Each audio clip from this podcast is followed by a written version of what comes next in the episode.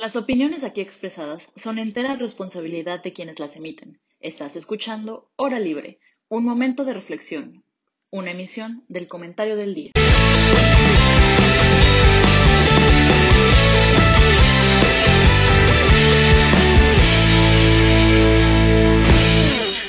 Bueno, buenos días y bienvenidos a esta emisión de la Hora Libre. Mi nombre es Fátima Hurtado y estoy muy feliz de, pues, de recibirlos aquí hoy a todos nuestros oyentes.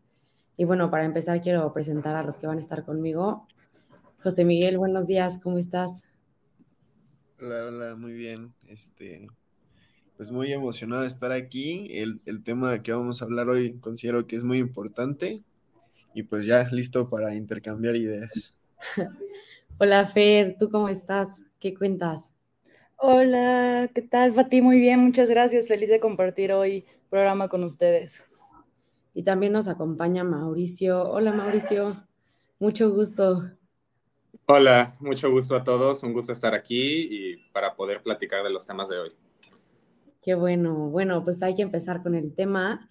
El tema de hoy es un tema que yo creo que es muy importante para la actualidad. Es el tema principalmente del agua. Y de ahí, pues, que se deriva del derecho a la ciudad, ¿no? Que el derecho a la ciudad, bueno, es un, concepto muy ambiguo y muy reciente también. Este, que ya espero que pronto pues lo describamos y para que la audiencia lo entienda, porque creo que hay mucha gente que no conoce este derecho. Y pues eh, la intención como de este, de este episodio es concientizar un poco más sobre, pues, sobre lo que podemos hacer como ciudadanos pues para tener una ciudad mejor y que nos dure mucho más, ¿no? O sea, y que la calidad de vida aquí sea, pues sea buena, ¿no? Entonces, pues, alguien, José Miguel, ¿te gustaría empezar diciendo qué es el derecho a la ciudad? O sea, ¿qué, para ti, ¿qué significa el derecho a la ciudad?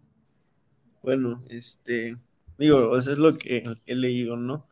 Que el derecho a la ciudad es como el derecho no solo a los ciudadanos, sino como a los habitantes, pues ya sea de un pueblo, una región, una ciudad y, de alguna forma esta, esta ciudad tiene que proporcionar como los bienes necesarios y no solo así de que plano, sino de una, de, con una calidad, sostenibilidad, este, o sea, con una captación de agua responsable, movilidad, eh, seguridad, pavimentación, alumbrado, varias cosas que, que son importantes para el desarrollo del ciudadano y del habitante y que también de alguna forma generan problemas y, choques sociales cuando no se arreglan, ¿no? O sea, en el caso de una escasez de agua o de que, no sé, eh, interlomas con sus edificios enormes y al lado casas pues más humildes que puede generar un cierto roce, ¿no? Social y pues varias cosas que, que incluye como todo este tema, ¿no? Entonces, bueno, eh, creo que ahorita el tema es del agua y, y en la ciudad, pues considero que hay un problema muy importante de captación. Se pierde casi el 40% de las lluvias. Ayer justamente llovió durísimo en la mañana. Entonces, ¿cuánta de esa lluvia se puede ocupar si se captara y se pudiera como distribuir? Pues podríamos solucionar como el problema que está pasando ahorita, ¿no? Entonces, bueno, no sé qué más. Claro, ¿no? Y yo creo que también un tema muy importante aquí en, en lo del agua es el sistema hidráulico que tenemos, ¿no? O sea, como de, de también, o sea, además de, captación, el de pues, transportación, o sea, los ductos tienen súper mala calidad, ya son súper viejos, ¿no? Entonces, pues obviamente, como que, ¿qué responsabilidad tiene el gobierno en eso? O sea, Fer, ¿tú qué opinas? Sí, la verdad es que se me hace un tema súper interesante y yo cuando estaba preparando también como mis opiniones al respecto para el programa de hoy, creo que sí llegué como a una mini conclusión muy personal de que el gobierno ha dejado mucho que desear en cuanto a temas de legislación, regulación y del agua, del, del, sistema hidráulico, del uso del agua.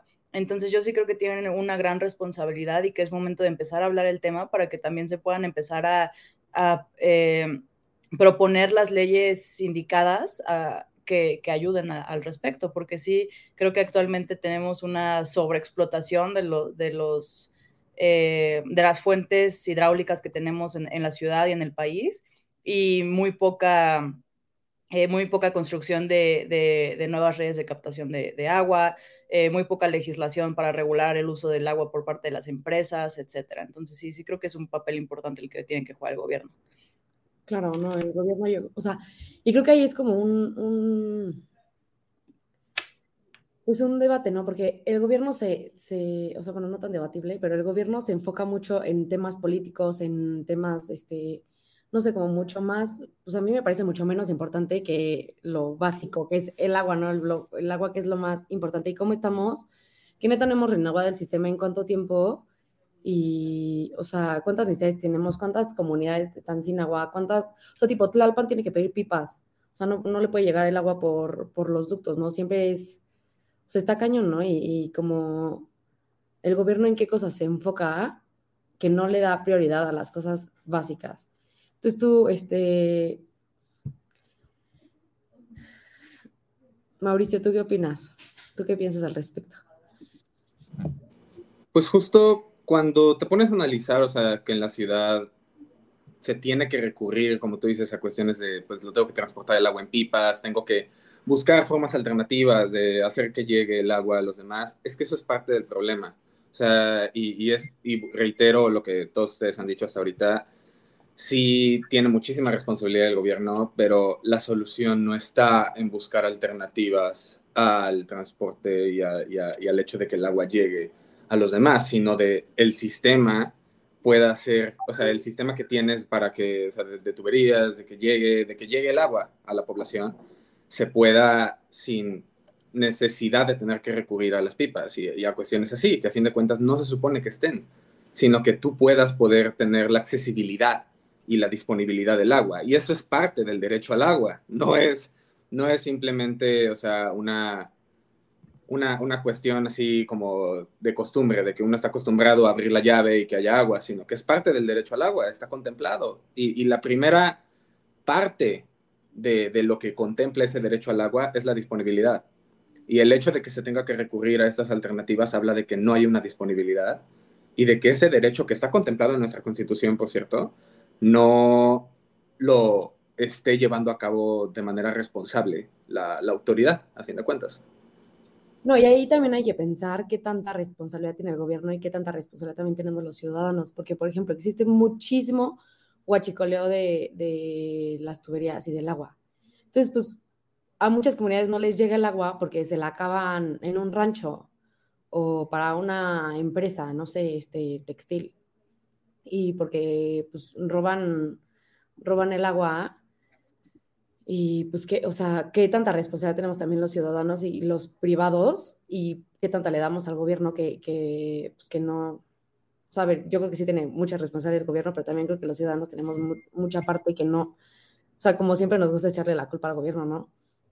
Pero bueno, Miguelón, tú querías hablar algo del... Sí, no, o sea, es que, mira, considero que todo este servicio de transporte de agua, más que un problema, yo sí lo considero como una solución desesperada a solucionar una escasez y una falta de infraestructura y de recursos, ¿no? Por ejemplo, o sea, en datos mundiales y también pueden aplicar como para nuestra, nuestro país, de alguna forma no es que no haya agua para, o sea, suficiente, dulce, el problema es que está mal distribuida. Por ejemplo, hay países en, en África que no tienen pues agua y no sé, Brasil que tiene una riqueza acuífera pues muy, muy grande, ¿no? Entonces ahí ves como la, la, distribución territorial y el lugar en donde les toca pues puede como propiciar a que sea más factible, no sé, como estos estreses hidráulicos, ¿no?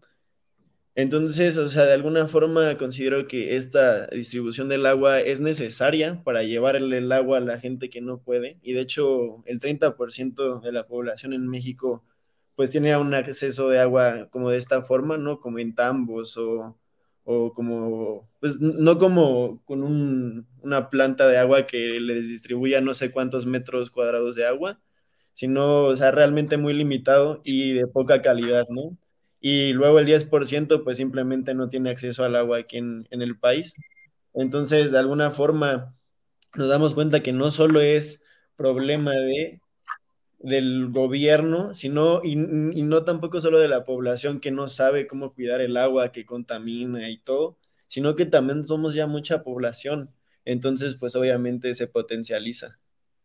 Entonces yo sí creo que es más una solución desesperada, pero que definitivamente no, o sea, como que no completa y que se necesita algo más, más, pues, más limpio y más eficaz y de que ya, porque pues realmente se supone que pues ya no tienen tanto tiempo, ¿no? O sea, para 2050 las previsiones son de, no recuerdo cuánto, pero pues el chiste es que mucha gente va a tener escasez de agua y pues esto representa problemas mundiales entre naciones y pues subida de precios, ¿no? Y ahora sí ya se puede acabar como el estilo de vida que llevamos. O sea, yo creo que este no debería ser tanto un debate, sino como algo para concientizar que realmente las cosas están un poco difíciles, ¿no? Bueno, esa es mi opinión.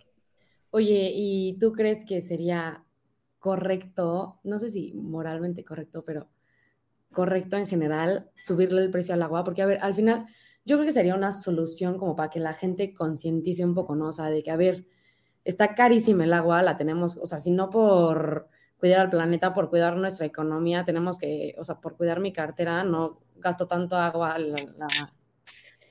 pues la, la cuido para pues, no pagar tanto de agua, o sea, pero a la vez, si le cobras más a la gente, sería como, pues, de cierta forma, privarle un derecho, ¿no? O sea, porque pues el agua es necesaria para, para, para subsistir. ¿Tú qué opinas, este, Miguel, de eso? Híjole, no sé, yo creo que es muy,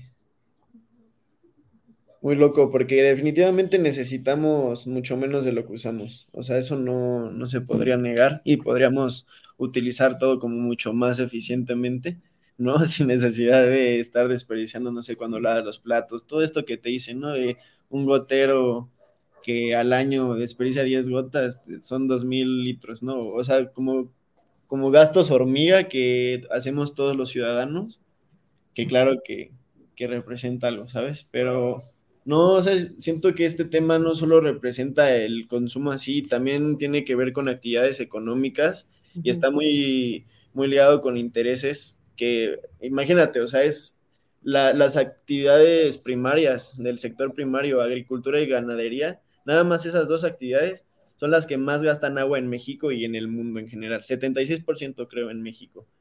Además son las que más contaminan también y las que más contaminan el agua y, el efecto invernadero. Entonces te das cuenta que es como un tema de intereses porque también son actividades que proporcionan pues de PIB y también traen comida a la casa y tenemos una dieta de base de carne, entonces está muy difícil, ¿no? No, y justo también es por lo que existen muchos vegetarianos hoy en día y muchos veganos, ¿no? Que justo dicen de que no, yo quiero acabar con, o sea, si uno consume menos carne y poco a poco cada quien va consumiendo menos carne, pues le das menos a la ganadería y al final pues ahorras agua, contaminas menos. Pero a ti, Mau, te noto muy como participativo con la cabeza. A ver, ¿tú qué piensas? Justo ahorita que mencionaron la cuestión de si valdría la pena subir el precio, es parte de, al momento de hablar del agua, lo que es imposible, o sea, no perder de vista, es necesario que sí, el agua es un recurso que sí tiene que ver con lo económico y que sí implica considerar el, verdadero valor que, tiene el agua, en especial en contextos de escasez y, como ustedes dicen, o sea, de, de, gravedad de la situación en la que estamos hoy en día. Sí es un recurso económico y también es un recurso social y un recurso cultural. ¿Por qué? Por la manera en la que consumimos el agua. Y aquí entra justo la cuestión de que consumimos más de lo que necesitamos, que es completamente cierto o sea, la verdad es que podríamos vivir, o sea, o, construir un hábito o una cultura de, este, de preservar el recurso por nuestra cuenta, de tomar la iniciativa nosotros, porque también es la responsabilidad del ciudadano, como ya establecimos. O sea, pero es que esa es la cuestión con recursos como el agua. Son tan vitales que son recursos económicos, pero también es un recurso social y es un recurso cultural y es un recurso que es necesario educarnos al saber cómo lo, cómo lo administramos, más hoy en día que nunca, porque la situación es alarmante, no solo en la Ciudad de México, no solo en México, sino a nivel global. Y lo sabemos. Tampoco quisiera decir que no lo sabemos, porque solo tendríamos que voltear a ver y darnos cuenta de que claramente el agua hace falta. Simplemente sí tendríamos cada uno de nosotros como ciudadanos, como ustedes dicen, yo lo apoyo, concientizar y darnos cuenta de que sí es necesario tomar acción desde nuestras trincheras, desde nuestra manera de consumir el agua. Y eso es lo que vuelve al agua un recurso tan complejo de, estudiar. Porque, digo, uno diría, subo el precio, ¿no? Pero si en la cultura de la sociedad no está el, reeducarse a pesar de la subida de costos en el, recurso, no lo van a hacer. O sea, y, y, muchas veces, no digo que no lo vayan a hacer, sino que muchas veces no llega a ocurrir. O sea, por ejemplo, otros recursos como la gasolina también suben y sin embargo es un recurso necesario y por lo tanto se usa, pero no se presta uno a reeducarse en ese sentido. Y es lo que lo vuelve tan preocupante. Dejando de lado este, la cuestión de cada quien y de la manera en que cada quien consume sus recursos, es preocupante. Y, es, es, la cosa con recursos tan, tan vitales como el agua es esta, que sí vale la pena ponerse a pensar en, el impacto que está teniendo la manera en que nosotros no sabemos la gravedad de la situación y en el cómo podemos consumirla. O sea, y a ver, dejando de lado a los individuos y poniéndolo, por ejemplo, en, en el caso de las empresas, las industrias. O sea, yo creo que si le subes el precio, sí los haces como considerar un poco más su gasto, ¿no? Y por ejemplo, poner planta, poner pues sí, para reciclar el agua y para reusarla y para limpiarla y que la puedan usar para esos fines y no tengan que estar pidiendo agua potable y usando agua potable para, para usando agua potable para ay, se me fue la idea. Perdón, Pati. Para producir, ¿no? O sea, pienso que tal vez no a los ciudadanos, pero sí, o sea, a los ciudadanos como individuos, como personas físicas, pero sí a las personas morales. Creo que sí podría ser un, pues una buena solución, la verdad, ¿no? Fer, ¿tú qué opinas? Sí, se me hace súper interesante lo que están diciendo, porque creo que también hay que, hay que distinguir, como, como decía bien Mau, entre el agua como un tema social, como un tema incluso cultural, pero también el agua como un derecho humano. Y creo que no hay que perder de vista eso. El agua es un derecho humano. Entonces, al final de cuentas, el tema de subir el precio, pues estaría cayendo, ¿no? O sea, si de por sí ahorita el agua con el precio que tiene ya es un privilegio quien la puede tener, o sea, el agua se ha convertido en un privilegio, con una subida de precios, pues estarías literalmente polarizando a quien puede y a quien no puede tener acceso al agua. Ya no solamente ahora por un tema de accesibilidad en cuanto a la infraestructura, también ahora por un tema de, de los precios, ¿no? Entonces, este, pues sí, en ese sentido sí, sí creo que, que yo no estaría tan a favor de subir el precio del agua para el consumo para el consumo eh, doméstico. Sin embargo, para el tema de las empresas, sí creo que también, y, como mencioné hace rato, sí creo que hace falta una legislación más fuerte para eh, eh, la forma en la, que, en la que utilizan ellos este recurso, porque para ellos, y creo que esa sí es la gran diferencia, para una persona, para nosotros es un tema de vitalidad para una empresa es un tema de un recurso económico, es parte de su, de su, de su, ¿cómo se llama? De su materia prima. Entonces, creo que ahí está la pequeña diferencia. Entonces, si, tú lo vas a usar como materia prima, como un producto más, pues págalo al costo que, que implica un producto más. En cambio, pues ya para las casas sí creo que, que no podré ir por ahí. Em, por ejemplo, ahorita yo tuve la oportunidad recientemente de estar en Oaxaca y, y a mí me impresionaba mucho como si estás en el centro de la ciudad no tienes problema para el acceso al agua, pero te vas 10 minutos fuera de la ciudad, que si lo ponemos, si, si, lo ponemos en dimensiones de la Ciudad de México, es como si en el Zócalo no tuvieras problema y ya para el Senado de la República ya tuvieras problema de agua. O sea, la verdad es que ese es un tema impresionante y, y sí creo que, que no podemos eh, limitar todavía más esa accesibilidad de agua a las, a las, personas, porque aquí no estamos hablando de una comunidad rural, también es, una, es, es, una, es un tema de urbanización, o sea, siguen estando dentro de una urbe y no tienen acceso al agua, que es algo vital. Y entonces, este, sí creo que, que ahí hay, hay un problema más de, de organización, de, de accesibilidad, que, que, no se ha sabido resolver y que creo que sí urge eh, pues, dar soluciones. bueno, a ver, no, no habla, habla. Es que yo concuerdo completamente con Fer. O sea, yo no, no creo que subir los precios sea una muy buena idea por varias razones. Primero, porque, o sea, tú al subir el precio, este tema de desigualdad que es como lo que queremos ¿sabes? Resolver de alguna forma que sea igual o, al menos esencial para todos, ¿no? Porque no es un recurso necesario, como decía Fer, sino es como un derecho humano, o sea, es vital para, pues, para, para nuestro día a día, literalmente. Pues no, no puedes segmentar hacia los que puedan pagar el agua y a los que no.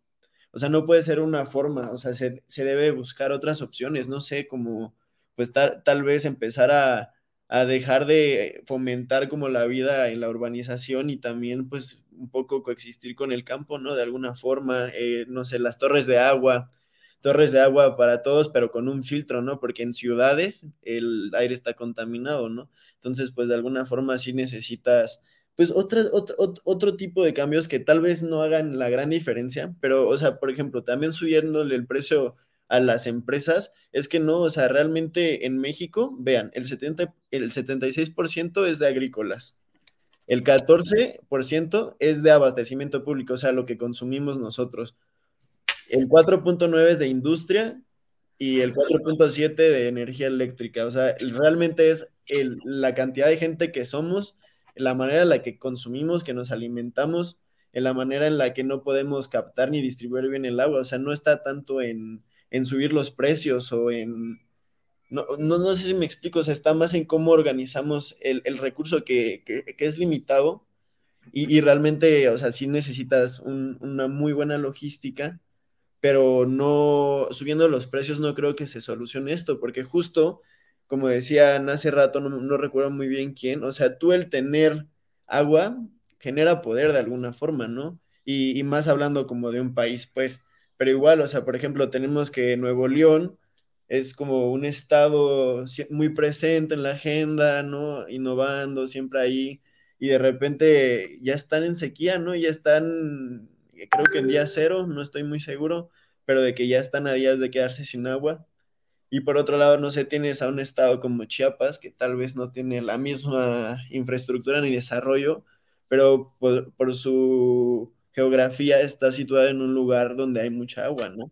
Y donde, entonces, pues de alguna forma, pues sí influyen, ¿no? Entonces, pues si tú le subes los precios, pues ya es de alguna forma monopolizar este bien que es vital, que es un derecho humano. O sea, ¿cómo, cómo le vas a subir el precio? Y los que no puedan pagar, ¿qué van a hacer? O sea, va a crecer la desigualdad. No, no creo que pueda ser un problema, un, una solución. Yo no propondría así que literal subirle el precio a todos. Ahorita está subsidiada el agua y se subsidia conforme a, o sea, las comunidades con menos capacidad adquisitiva pues tienen más subsidio y las con más capacidad adquisitiva tienen menos subsidio. O sea, tipo Coyoacán tiene más subsidio que Milpalta, ¿no? Este, entonces, o sea, yo creo que nada más sería como quitarle ese subsidio a las empresas y bajárselo muchísimo a las, o sea, bajárselo muchísimo más a las a las comunidades con más poder adquisitivo. O sea, yo creo que esa podría ser, o sea, chance no una solución, pero sí una forma de como de, a ver, órale, o sea, o se ponen las pilas porque porque tenemos que cuidar o sea, el agua del mundo, o se ponen las pilas porque no les conviene económicamente gastar más agua. O sea, ¿A qué empresas convendría subirle el precio? Es que también está ese issue, porque si le subes el precio de la materia prima a muchas empresas, pues obviamente los precios suben, la inflación.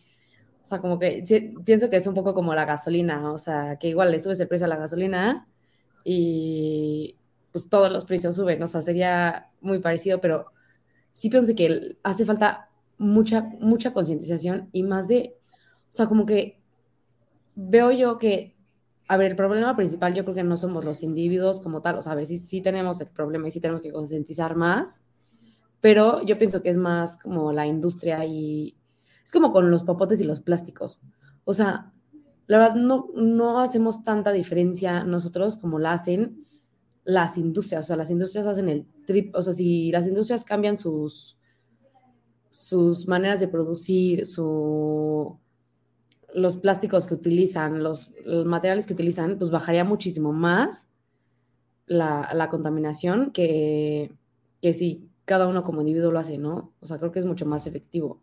Entonces, si, si, si legislas hacia las empresas, pues creo que es más, pues más fácil tener una, una rápida, un rápido efecto, por así decirlo. Sí, creo que sea, yo estoy de acuerdo contigo, Fati, porque, y, pero también retomo lo que dijo José Miguel en algún punto, que también es un tema de cómo nos organizamos, ¿no? O sea, por ejemplo, este tema de, bueno, hay que entonces subirle a ciertas comunidades de mayor poder adquisitivo, creo que también sería un problema porque lamentablemente en México tenemos tanta desigualdad que en la misma zona donde tienes a Bosques de las Lomas, 10 minutos después tienes a la, a la Daniel Garza, una cosa así se llama, que es una, que es una colonia de, pocos recursos. Entonces, yo también por eso creo que sería mejor ir hacia el tema de, la, de las empresas. Y, y, contestando la pregunta de José Miguel, de que, bueno, pues, ¿a qué empresas convendría?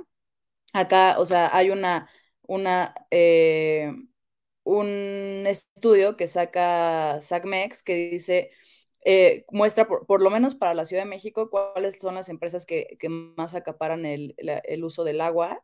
Y, por ejemplo, el número uno es la Administradora Mexicana de Hipódromos con 13.1 eh, millones de litros mensuales.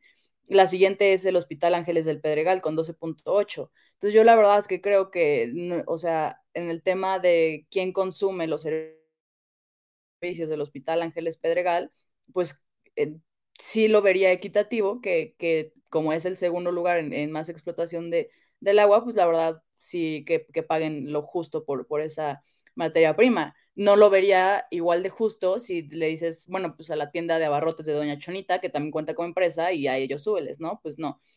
O sea, sí creo que se podría llegar como que a un buen, a un buen justo medio a quién se le podría. Y como dices, tampoco se trata un tema de subirles el precio, sino más bien revisar qué onda con sus subsidios. Y, y ya. Sí, chance con los subsidios sí, pero es que yo sigo pensando que, no sé, o sea, el irte contra la, la industria, que les digo que no es un porcentaje tan significativo, pues de alguna forma también hace como este efecto dominó sobre otras cosas y otros bienes y servicios y al final encarece otros bienes incluso esenciales como el de la salud, ¿no? Si tú le subes el precio al agua a un hospital o lo dejas de subsidiar, de alguna forma ellos tienen que generar, ¿no? O sea, no pueden estar en ceros.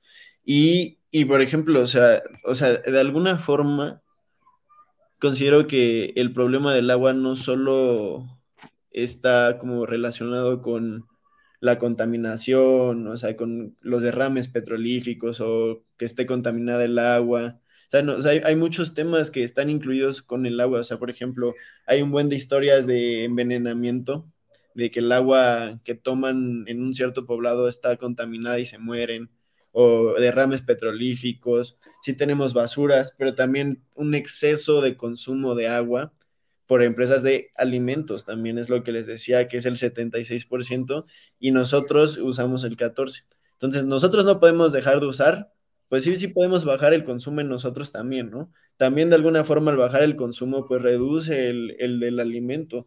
Y, no necesariamente tienes que irte con un, un sector, porque el problema del agua, pues es como multifactorial, ¿no? O sea, y también depende de que, oye, hay estados que no ha llovido en meses, en años y hay sequías, ¿qué se hace ahí entonces, no? O sea, ¿qué se hace ahí ya? Ah, o sea, les vas a seguir cobrando cuando no haya agua, o sea, no, no creo que ese sea el tema, o sea, el problema es que, por ejemplo, la Ciudad de México se hunde justo por el uso excesivo de agua, porque pues se va desnivelando, se le va yendo el agua, ¿no? Entonces, pues, ¿cómo le vamos a hacer? Subiendo los precios, yo no creo que sea una solución directa al problema. O sea, solo es una forma de controlarla, ¿saben? Y que sí creo que sea necesario en algún punto, pero sin concientización, como dice Fátima, sin una buena logística, ¿no? O sea, pero con una logística de una idea de que el agua está afectada por muchos lados, ¿no? Y, en el consumo de nuestros alimentos y en la calidad y en el desarrollo de la infancia y en la, o sea, son muchísimos temas que, como, como decías, Feroz, es un derecho humano por algo. O sea, es como de ley que haya agua para que haya vida, ¿no?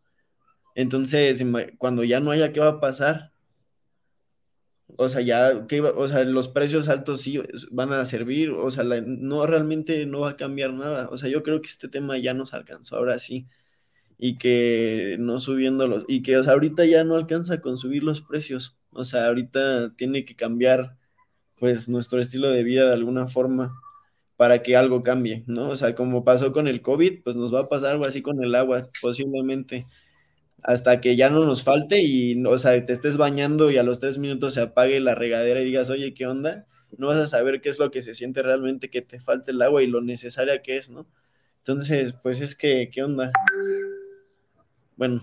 Bueno, este, ahorita regresamos. Yo creo que lo que dices, Miguel, tiene mucho que ver con, con el derecho a la ciudad, que es lo que hablamos al principio, pero si quieren lo hablamos más ahorita después del corte comercial.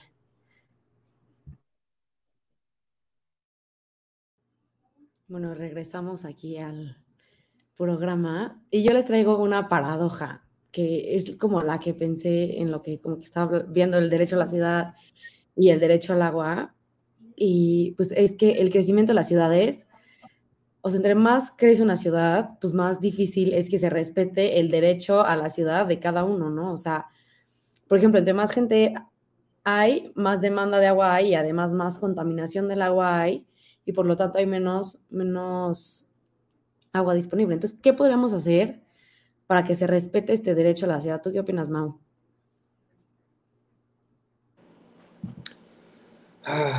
el derecho, o sea, este derecho es complejo. O sea, yo desde que lo investigué me di cuenta de que era tan complejo como era ambiguo. o sea, y no, y no ambiguo en otra cosa más que, pues, engloba muchas cosas. Es, es, es un de, para, para hablar del derecho a la ciudad, que es un derecho pues más reciente, una idea más nueva que el derecho al agua y que cuestiones pues que al final de cuentas nosotros como seres humanos consideramos vitales. Pues, o sea, el derecho a la ciudad pues habla de, de, pues, o sea, de que nosotros, pues como ciudadanos, o sea, podamos utilizar, ocupar, producir, transformar, o sea, y, generar un asentamiento urbano, o sea, y, que exista calidad en, en, las áreas comunes de nosotros, que tengamos un vínculo entre la cuestión urbana y la cuestión rural, que haya un balance, etcétera. O sea, y, y me parece muy interesante porque si me pongo a pensar en las ciudades en las que estamos, o sea, en las que vivimos en México, para no irme tan lejos, siento que nos falta un largo camino por recorrer para realmente tomar en cuenta el derecho a la ciudad, o sea, y poder decir que estamos haciéndolo valer. O sea, yo no sé, siento que, pues sí, nos, nos, falta mucho, tenemos muchas tareas por delante para, para poder tener una ciudad libre de discriminación, que sea sostenible, que, que pueda apelar a todos por igual, o sea, y, no sé, siento que es un derecho muy interesante que siento que como en otras cuestiones también hace falta que lo formalicemos un poco más, porque es un derecho que no, o sea, que, engloba tantas cosas que, que me parece súper interesante y súper necesario, o sea, y que nosotros como seres humanos, o sea, como, como ciudadanos que somos, que somos parte de cada una de las ciudades, más allá del concepto nacional de lo que es un ciudadano, o sea, nosotros como ciudadanos que vivimos en ciudades, o sea, y, que, que, podemos, pues, aportar a ello, again, mucho es la manera en la que nosotros nos comportamos con los demás, la manera en la que nosotros contribuimos a que nuestro ambiente y donde nosotros nos desarrollamos tenga las condiciones adecuadas.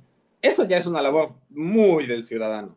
O sea, y eso ya, eso ya es una labor que le corresponde a cada uno para poder preservar, a fin de cuentas, el lugar en el que vivimos. No es, no es otra cosa, es donde nosotros nos desarrollamos, donde crecemos, donde construimos nuestro patrimonio, nuestra vida, nuestra, nuestro día a día.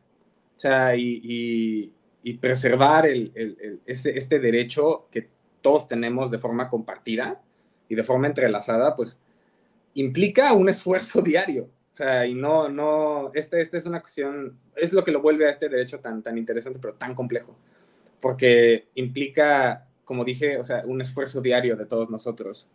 Y eso sí ya es una cuestión más del ciudadano. Pero bueno, ese es mi, como mi punto de vista. claro, yo estoy totalmente de acuerdo contigo. O sea, yo pienso que el derecho a la ciudad no es tanto del algo que tenga que garantizar el gobierno. O sea, a ver, sí, que ayuda un poco con parques y este, la seguridad, por ejemplo, la seguridad es totalmente, yo creo que es totalmente responsabilidad del gobierno.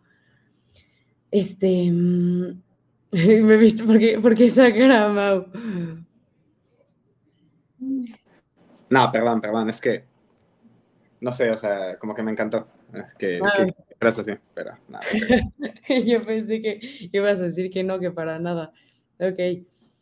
Pero este, mm, ay, se me fue mi idea. Ah, bueno, pero sí, que el punto, o sea, por ejemplo, en el derecho a la ciudad hay, hay un ejemplo que a mí, la verdad, me encantó. El otro día nos fueron a dar una plática a la UP de la mexicana, de cómo se formó la mexicana y cómo partió de ser una iniciativa ciudadana, o sea, que el espacio donde está la mexicana iba a ser un, era una mina y que le iban a hacer este, una unidad habitacional, así con un buen de departamentos, así, muchísimos.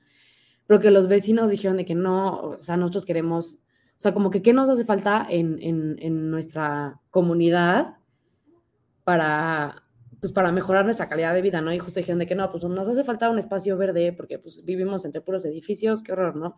Nos hace falta un espacio donde podamos este, salir a respirar, a caminar, a andar en bici. Y entonces se pusieron a pensar, o sea, y entre los ciudadanos, entre los individuos y no entre el gobierno, o sea, el gobierno les quería, o sea, no, no quería dejar que hicieran ese proyecto, pero ellos estuvieron todo y dale, y dale, hicieron proyectos, este, y pues la verdad lo, formularon bastante bien, o sea, contrataron abogados, este, arquitectos, este, gente como que supiera sobre el tema y al final acabaron haciendo un parque que es autosostenible, o sea, que literal el, el, la fuente esta que, que hay es como una presita que agarra agua de la lluvia, la filtra y esa usan para los baños, esa usan para regar, o sea, entonces, es como súper interesante ver cómo una iniciativa ciudadana, o sea, logró un bien tan grande para una comunidad como es la de Santa Fe, ¿no? O sea,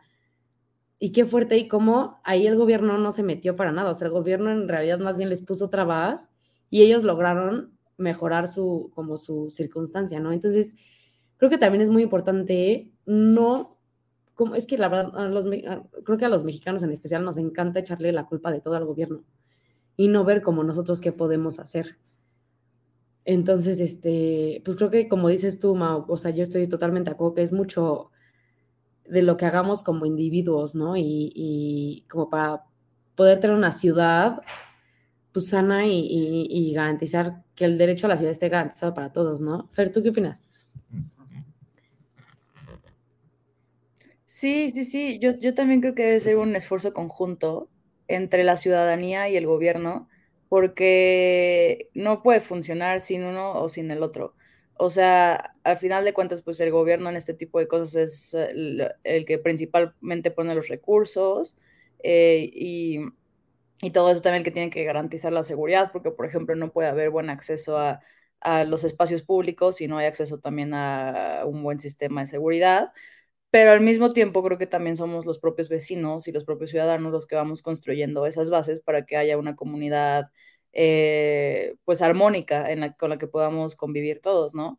Y al final, eh, yo sí estoy súper de acuerdo con lo que dices tú, Fati, de que hay que implementar como este tipo de espacios públicos y que ese sea como el verdadero derecho a la ciudad, porque creo que, y bueno, y está comprobado, no solamente creo, pero el, el acceso a este tipo de espacios garantiza el bienestar de la persona a tal, a tal grado de que empieza a cambiar, a cambiar también sus hábitos, eh, su rutina y su, y su estilo de vida. Por lo tanto, pues es, un win-win. Al final, al final todos eh, eh, ganan de este tipo de, actividades. Por ejemplo, a mí, me llama mucho la atención el caso de, de, la, de la alcaldía Venustiano, Venustiano Carranza, que en ese entonces, cuando pasó todo esto, era la delegación Venustiano Carranza, eh, que era una de las, de las más peligrosas de la ciudad, y luego eh, por una buena implementación de políticas públicas, pero que no fue, no fue un tanto un tema como hay que poner más patrullas, hay que poner más policías, no, sino que fue hay que hacer parques, hay que recuperar espacios públicos, hay que recuperar el, el cine que, que, que, tenían ahí, este, ese tipo de actividades, bajó muchísimos lugares en el ranking de inseguridad y se volvió una, una alcaldía donde la, la comunidad convivía eh, en paz armónicamente y hacían sociedad, hacían comunidad, vaya la, la, redundancia. Entonces, sí, yo estoy de acuerdo contigo que tiene que ser un tema, un tema conjunto, tanto el gobierno dar lo necesario como la ciudadanía saber recibirlo, saber aprovecharlo y saber eh, mejorarlo, ¿no? O sea, trascenderlo. Porque también está siempre el caso de no sé, que ya pusieron un parque nuevo y nosotros como propios ciudadanos dejamos basura tirada, eh, lo, lo eh, ¿cómo se dice? O sea, vandalizan eh, las cosas que ponen, los juegos, los botes de basura, todo eso. Entonces, sí, sí, yo estoy completamente de acuerdo contigo. Tiene que ser un tema de, equipo, de, de, todos. O sea, todos tenemos que poner nuestro granito de arena. No, y creo que también aquí entra mucho el tema de la continuidad de los gobiernos, ¿no? O sea, puede ser de los gobiernos municipales, del que quieras, pero pues es que también mucho es lo que pasa, ¿no? Que ponen un parque y que al principio está súper bonito y lo ves y dices que, ay, ese parque está mono, no quiero un día, no sé qué.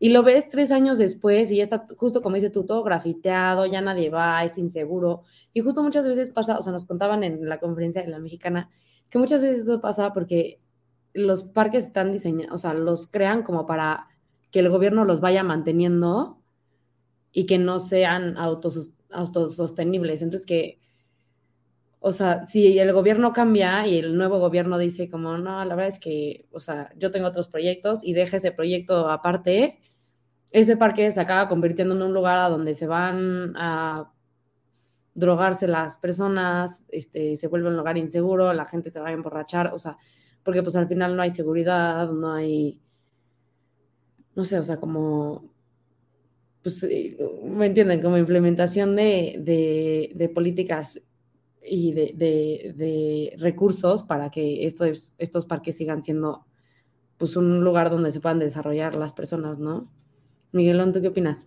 ¿Tú qué piensas de todo esto, lo que estamos diciendo? Sí, a ver, yo también, así como lo dijeron, tiene que ser compartido, pero así se tiene que especificar en qué sentido, ¿no? O sea, sí, o sea, creo que se debe dejar ciertos proyectos como la iniciativa ciudadana, posiblemente incluso a la, a la iniciativa privada, como parques, ¿no? O sea, no, incluso no públicos, ¿sabes? Pero de que el acceso sea barato y que sea una forma en la que ellos contribuyan a la sociedad y a todo lo que implique eso, ¿no? O sea, pero sin duda el gobierno tiene un papel, creo que un poco más pesado que la ciudadanía en este aspecto, yo, ¿por qué?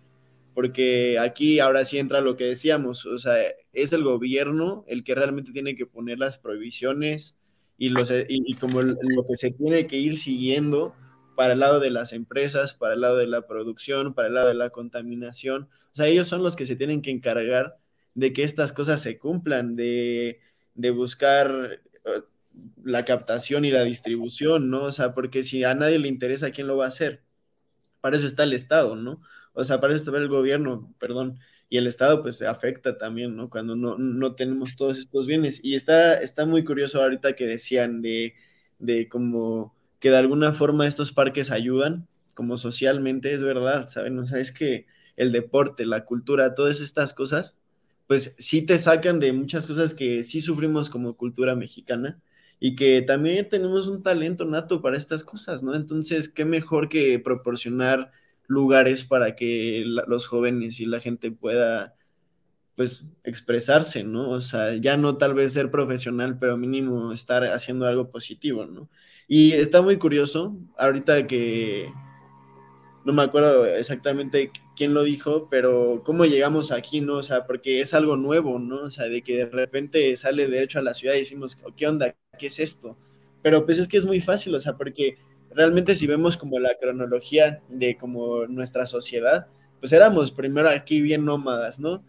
Entonces nos las pasamos moviéndonos y cuando descubrimos la agricultura y la ganadería, ¿qué pasó? Nos hicimos sedentarios y en el momento que empezó a haber este, excedentes, pudo haber ciudades, ¿no? Que ya se enfocaban en otras cosas y los excedentes de comida se mandaban a la ciudad. Y ya cuando hay excedentes en la ciudad se hace el comercio, ¿no? Y así fue avanzando se fue, avanzando hasta un punto en el que ya hay comercio internacional, pero donde ya no hay más a dónde expandirse, ¿estamos de acuerdo? O sea, ya no hay...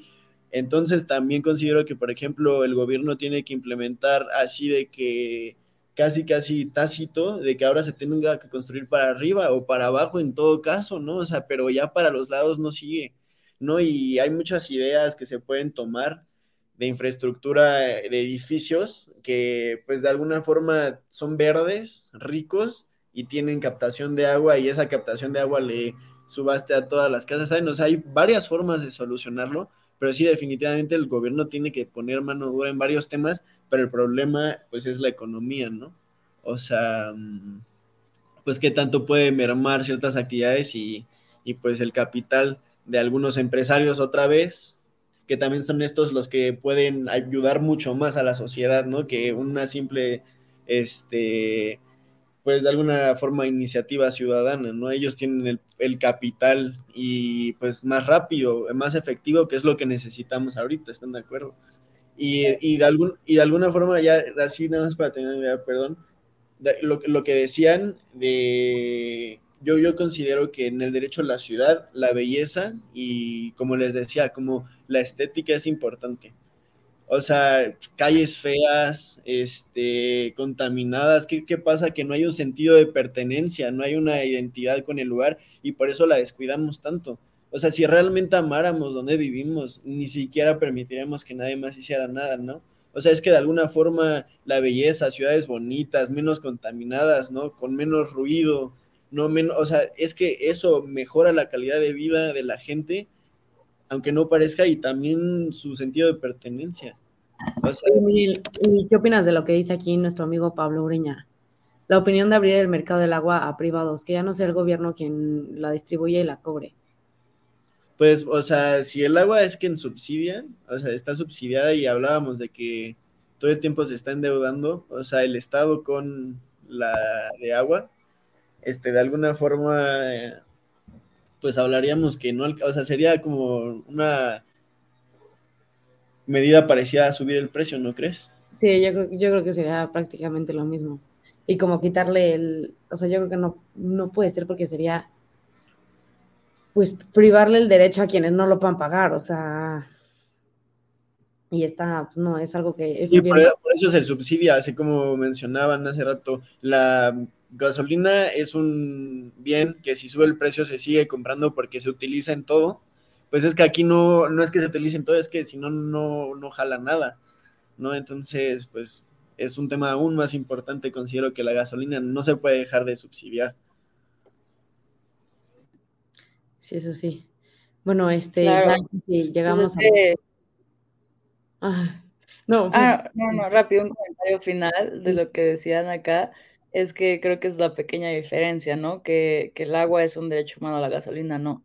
O sea, sí hay que, hay que tener en cuenta ese tipo de cosas que deben hacerla un poco más accesible a la, a la gente y más bien irnos hacia temas de regulaciones eh, correctas, ¿no? No nada más un tema de hacerla menos accesible económicamente a ciertas personas. Y sí, sí, no, era mi único comentario.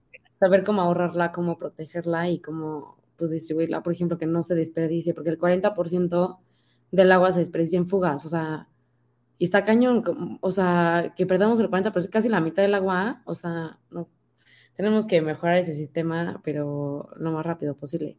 Pero bueno, ya casi llegamos al final de nuestra transmisión, entonces me gustaría que fueran diciendo más o menos las conclusiones con qué se quedan de esta plática, que fue como más concientización, yo pienso, pero bueno, Mau, ¿tú, qué, ¿tú con qué te quedas? ¿Cuáles son tus conclusiones?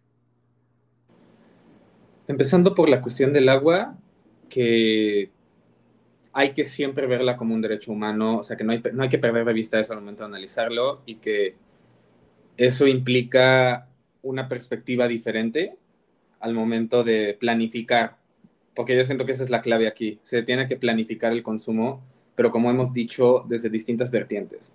El hecho de la escasez de agua y de los problemas que, el estrés hídrico y demás problemas de agua viene de varias causas.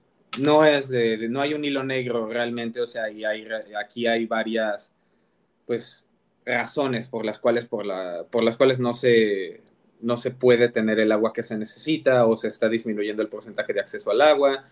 Y como el agua es necesaria para, para, poder, para poder tener un desarrollo y para la vida misma, es, es vital que se planifique el consumo y que, y que se, se atiendan a las causas de, que haya una escasez de agua, que se cuide, que se evite tanto derrame de, agua por fugas, que se maximice y se potencialice el agua que todavía tenemos y que sí hagamos una concientización enorme desde lo más alto a lo más bajo, desde el gobierno para que tomen medidas para esta planificación y desde la ciudadanía para que se dé cuenta de que, pues, aunque sea mayor o menor el porcentaje, todos tenemos, este, todos tenemos cabida en esta problemática porque a fin de cuentas el, recurso del agua es para todos nosotros, está ahí para nosotros, pero hay que saber usarlo y hay que saber cuidarlo.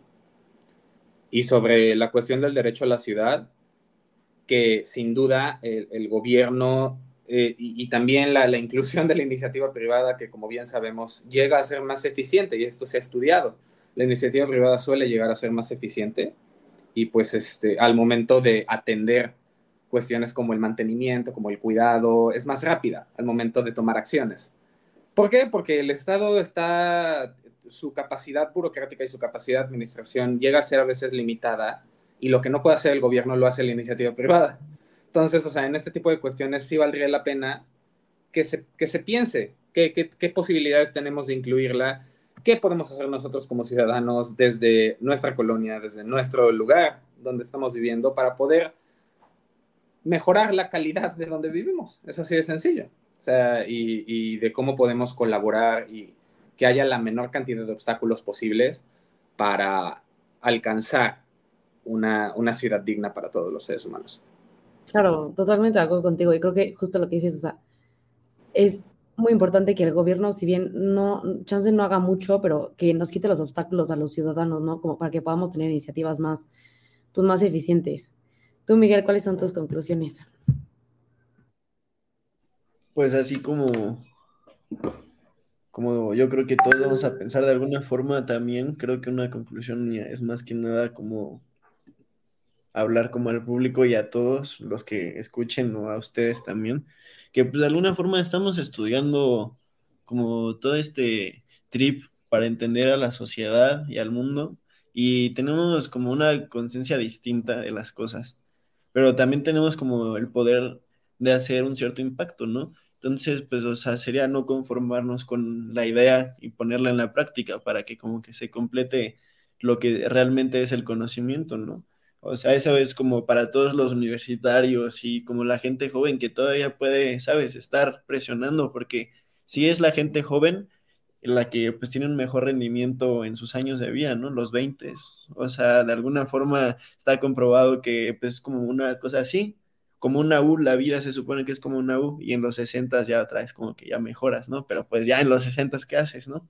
pues no puedes andar así en las calles gritando que hay que pedir un cambio y hay que hacer bien las cosas.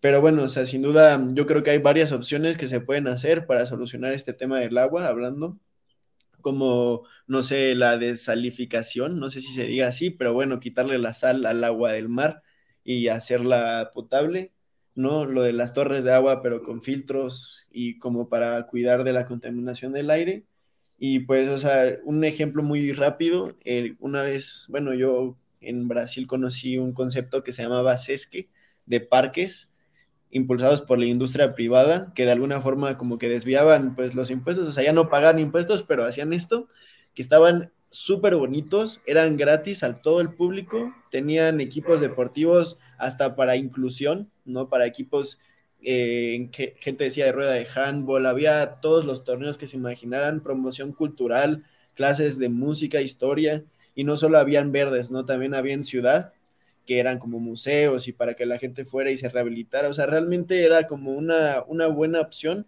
para como una población joven y una población que está apretada, ¿no? Entonces, pues yo creo que sí hay muchas formas de mejorar esto, pero pues depende de nosotros ahora sí que, se hace. Ya no, ya no hay como opción de dejárselo a la siguiente generación. No sé si, si se entiende ese mensaje porque es real. O sea, nosotros ya nos dejaron un, un pues por no decir una grosería, nos dejaron un, un show, ¿no? O sea, ya sin pies ni cabeza.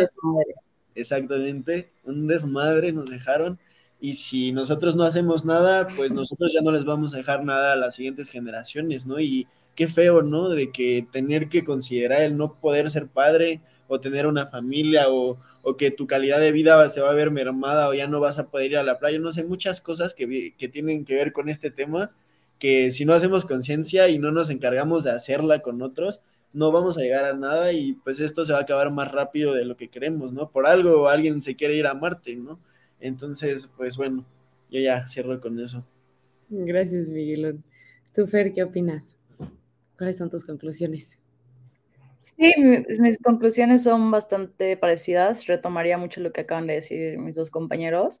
Eh, pero también, pues, yo sí, yo sí diría que hay que encaminarnos un poco más hacia una legislación más estricta de cómo se tiene que usar el agua, eh, diferenciar ya mejor como los diferentes tipos del, uso del agua y eh, imponer sanciones más fuertes a quien haga un mal uso de ella.